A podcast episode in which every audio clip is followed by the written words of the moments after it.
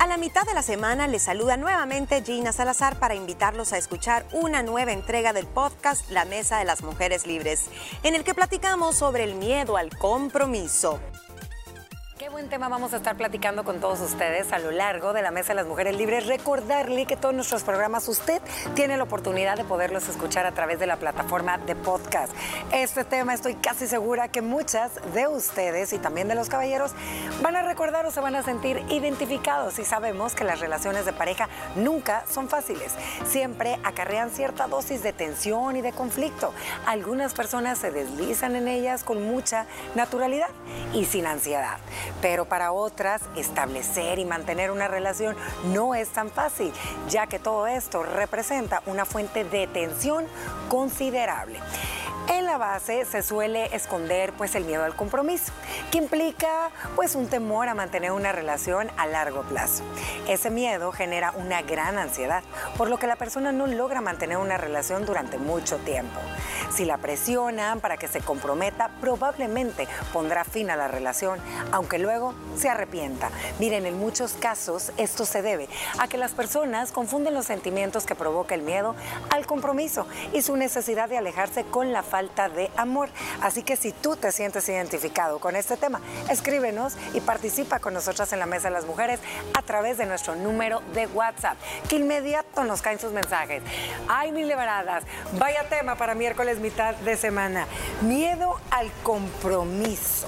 ¿Ustedes conocen a alguien o han conocido a alguien que diga, hey, ese amigo mío, nada? Ese es el eterno soltero que le tiene miedo al compromiso y que dijo que nunca se iba a casar, o también las mujeres. ¿Conocen a alguien? ¿Han escuchado alguna historia? Uh, uh hemos escuchado, hemos visto y tenemos gente cercana a todos. Eh, ahorita me acordé de, eh, precisamente un joven, un hombre, eh, que ha tenido varias relaciones, digo, porque este muchacho teniendo tantas cualidades y todo, y que, y que se ve que se enamora y que es todo, pues sí, que se ilusiona, siempre termina, ¿no? Y entrega anillos y por ha entregado anillos. Ha entregado anillos. y, se arrepiente. Fíjate que ¿Cómo se los pide de regreso? tanto porque no es tan mío, pero algo hay ahí que llega un momento en que dice, o yo creo que mucha gente autosabotea ese noviazgo, esa relación, cuando ya empieza a decir, no, aquí hay algo que, me hace sentir incómodo, que me da ansiedad. Eh, muchas veces ni siquiera sabes qué es. Y yo creo que el miedo al compromiso puede ser miedo a comprometerte, pero a diferentes cosas. Hay gente que le teme perder su libertad, como muchos hombres. Hay otros que son coquetos y quieren siempre pues tener una opción B muchas flores, quieren seguir teniendo un jardín. Y un jardín. y mucha gente le teme la pérdida, porque cuando vos decidís comprometerte con alguien, a dar el otro paso, ya no vas a estar disponible en el mercado. Y otra opción ya no va a estar disponible. Entonces dicen, uy, y si hay una mejor opción, y ahí se queda. Ajá, y ahí se Como la canción fuera del mercado. fíjate que sí, yo conozco un par y en ambos sexos, tanto mujeres como hombres. Algunos de ellos, en el caso de los caballeros, es porque sí vienen de un fracaso, de una decepción amorosa, de un divorcio, y dicen, bueno, yo ya estuve ahí, ya probé, ya me lancé sin miedo la primera vez y quedan como con un poquito de miedo por esa mala experiencia. También conozco a quienes nunca han pasado por una experiencia de comprometerte, no necesariamente comprometerte con un papel con firma, porque tú puedes estar comprometido con una pareja, viviendo con ella y tener todos los derechos y tener todo el esquema de pareja de por vida, sin necesidad de un papel, pero también le huyen a eso. Entonces, no, mejor vos en tu casa, yo en la mía, si estamos bien, todos felices, ta, ta, ta. Y creo que es un híbrido de un montón de cosas, pero de un montón de cosas. Y ahora se está dando más, como lo dijimos al inicio del programa. Las mujeres están, eh, ya sacaron ventaja de quedarse atrás y están bien de tú a tú, que dicen, no, mi carrera en el caso de las mujeres sí creo que es por ese empoderamiento que se nos ha dado, por esa eh, libertad femenina, por la búsqueda de equiparar eh, roles de género, salarios, etcétera, que entonces decís, bueno, y yo ahora ya tanto que me costó todo esto, ¿por qué me voy a atar a alguien que me va a venir a, hacer perder todo lo que me costó conquistar? A cambiar mi mundo. Entonces tenemos claro que la principal característica del miedo al compromiso es mantener relaciones a largo plazo.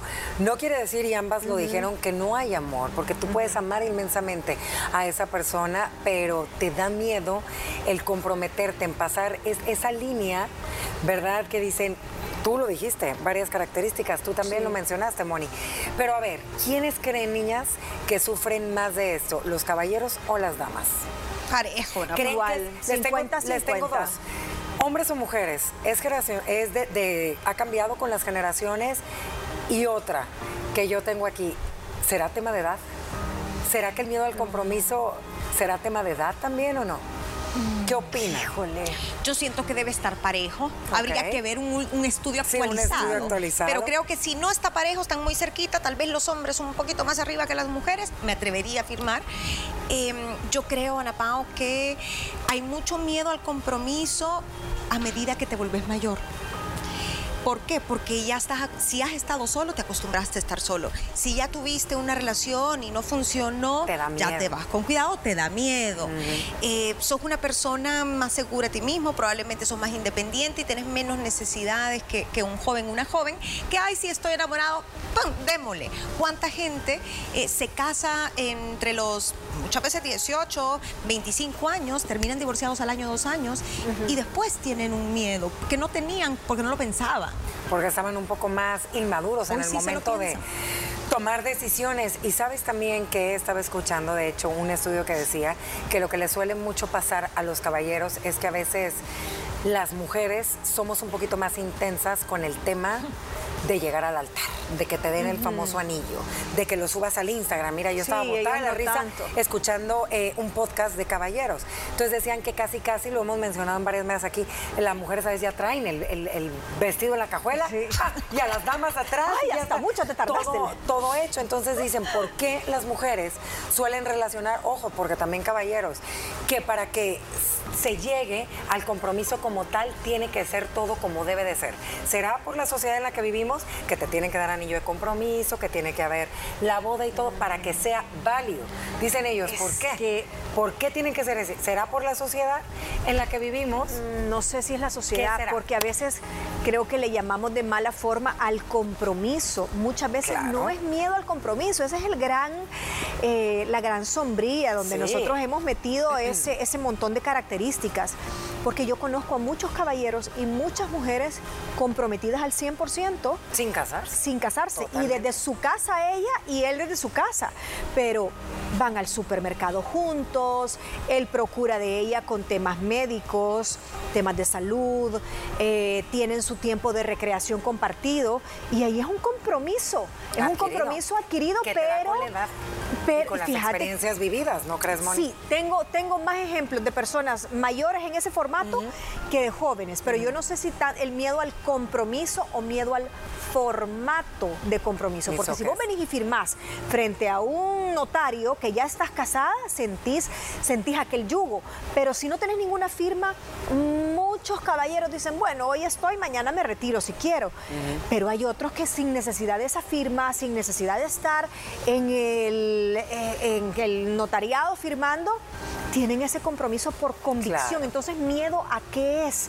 A las, a las repercusiones legales en caso tú digas, esta, esta unión ya terminó o a, sentirte dañado, porque puede ser también miedo a una manutención, a la división de bienes, a muchas cosas. Sí, a experiencias vividas o escuchadas de personas cercanas a ti que no les fue muy bien.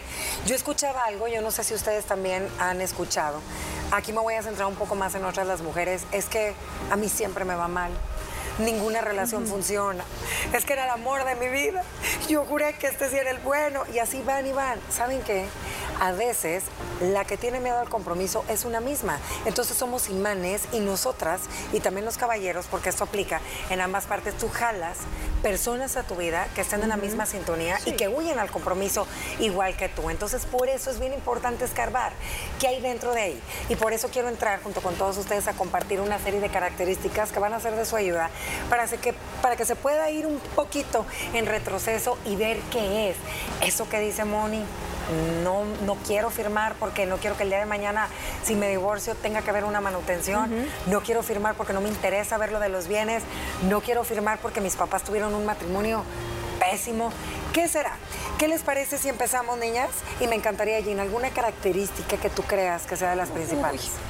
Eh, alguna, mira, son muy variados los casos y como ya Mónica lo decía, hay que ver cuál es la causa, miedo a qué. Puede ser una persona insegura, que le cuesta tomar decisiones, no solo en esto, sino que no se quiere comprometer ni en un aspecto profesional, ni es comprometido con las amistades, ni con la familia, simplemente es su mundo y ya. Puede ser una persona em, que haya sufrido del rechazo. Entonces, ¿qué pasa? Vos no te comprometes inconscientemente, no porque no querás, no porque no querás intimidad, al contrario, querés una intimidad emocional pero tenés una herida del rechazo y lo que no querés es que te vayan a fallar o a dejar. Ese puede ser para mí dos características dos características. Otra, y estábamos mencionando, y esta sí, hay personas sumamente independientes. Que no les que les encanta no estar ni preguntando ni nada.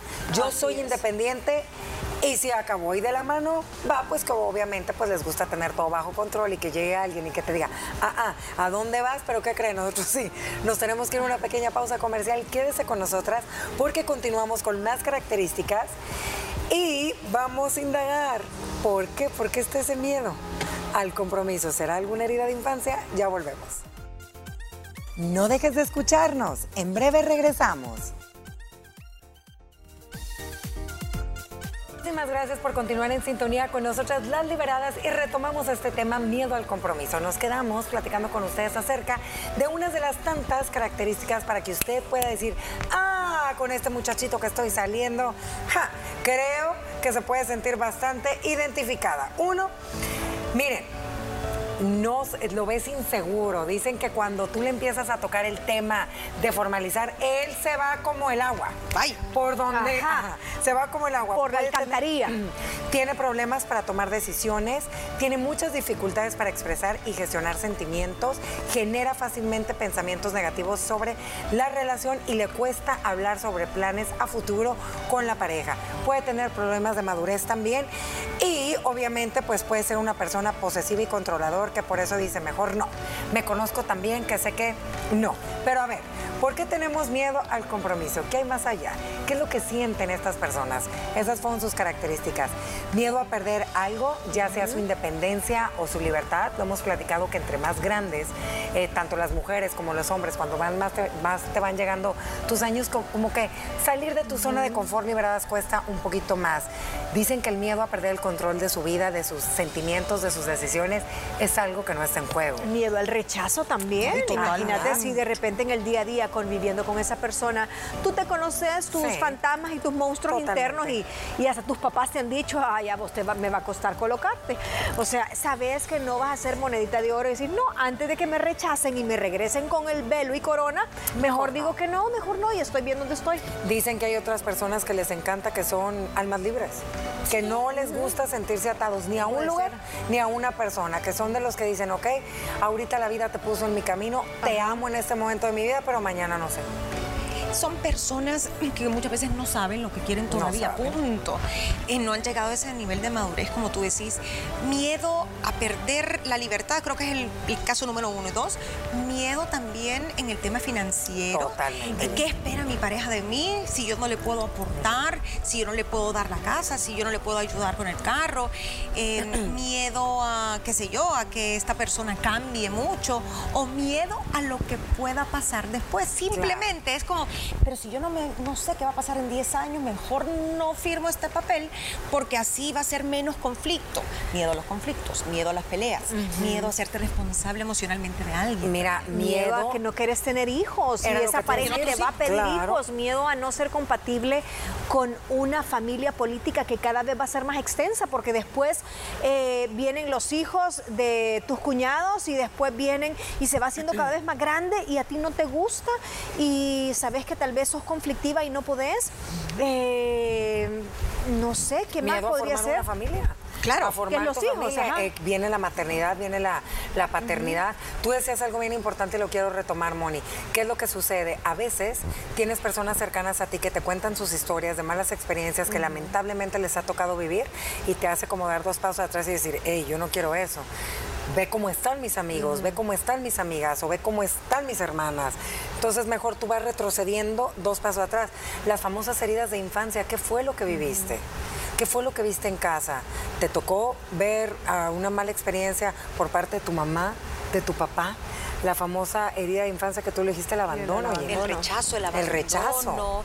El, la herida de la infancia del, del, dinero, porque no, a lo mejor es una persona muy enfocada en su carrera, muy convencido o convencida de que tiene que lograr en su cabeza una meta financiera y que una pareja va a ser tal vez un obstáculo si se compromete eh, casándose o teniendo una familia. Claro. Entonces, yo creo que, que aquí el tema es una persona que no se puede comunicar porque tal vez en vez de terminar la relación, la clave sería decirle a esa persona, mira, yo tengo este miedo, yo tengo este deseo y quiero esperar o no te quiero dar alas para esperar algo más por el momento, pero te amo y que el otro decida si se quiere quedar. Ahorita te voy a, decir algo en este punto antes de terminar con los miedos. Hay unos que son solteros y solteras por convicción que les encanta. Eso está bien.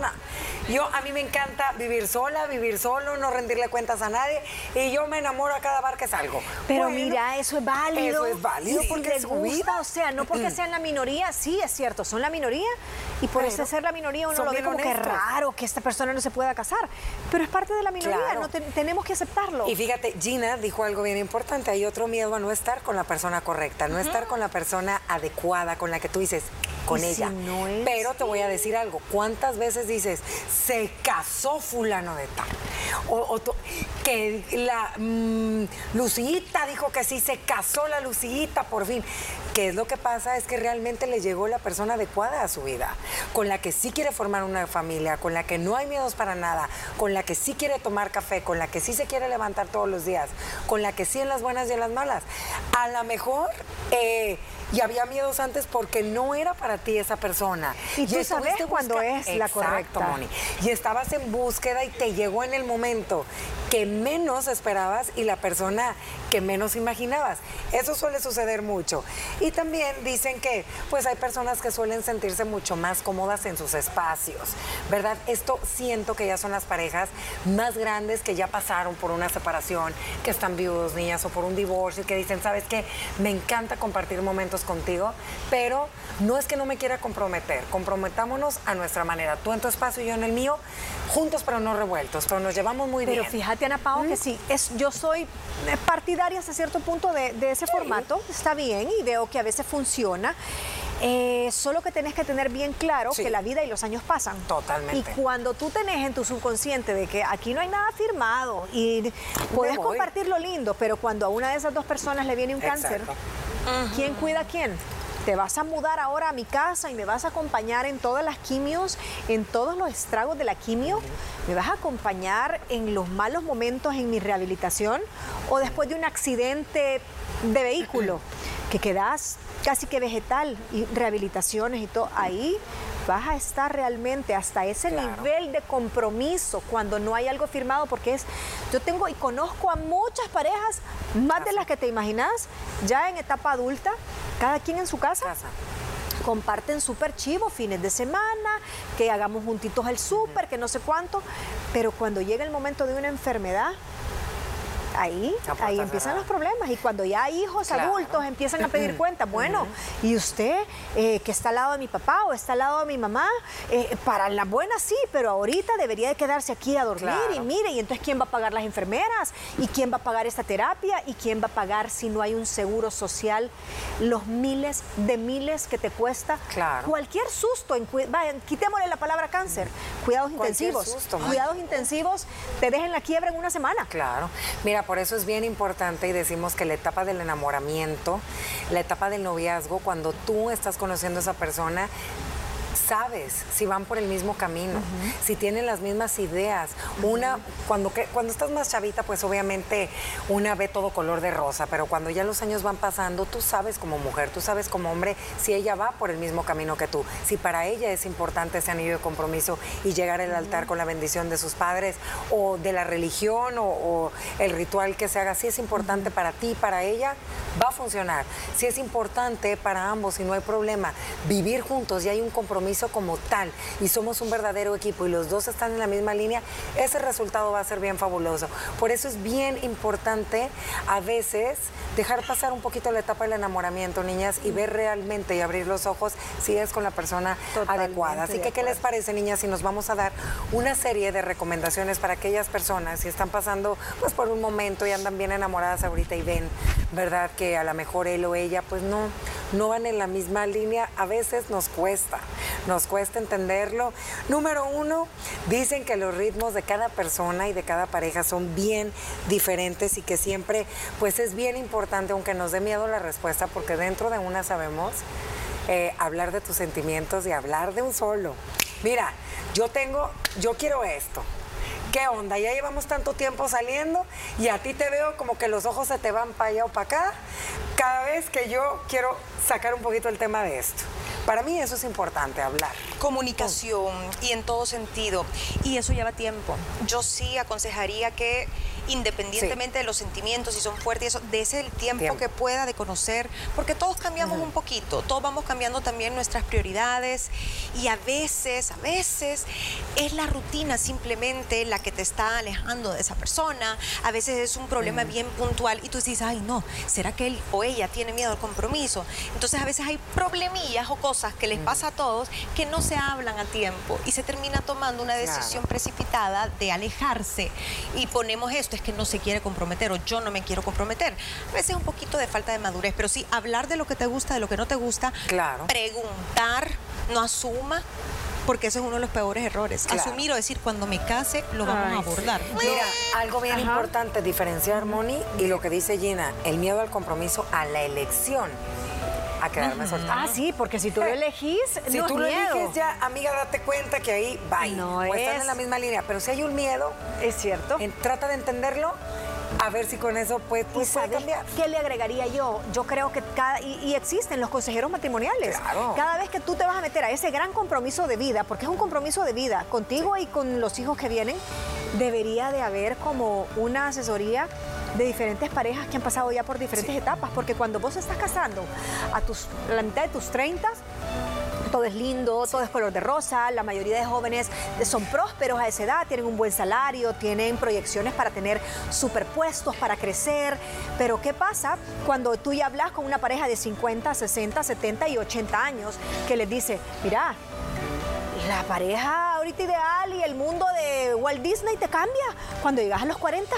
Después alguien de los 50 te va a decir, mira, cuidado, cuando ya llegan las hormonas y se enloquecen ambos, porque puedes sacar cuchillo en mano y te pasa, o sea, te enloqueces. Tanto hombre como mujer a los 60, ok, se siente súper lindo, vienen los nietos, pero fíjate que hay, hay un ocaso en la pareja donde vos tenés que hacer un renacer en otras áreas. A los 70 viene la viudez.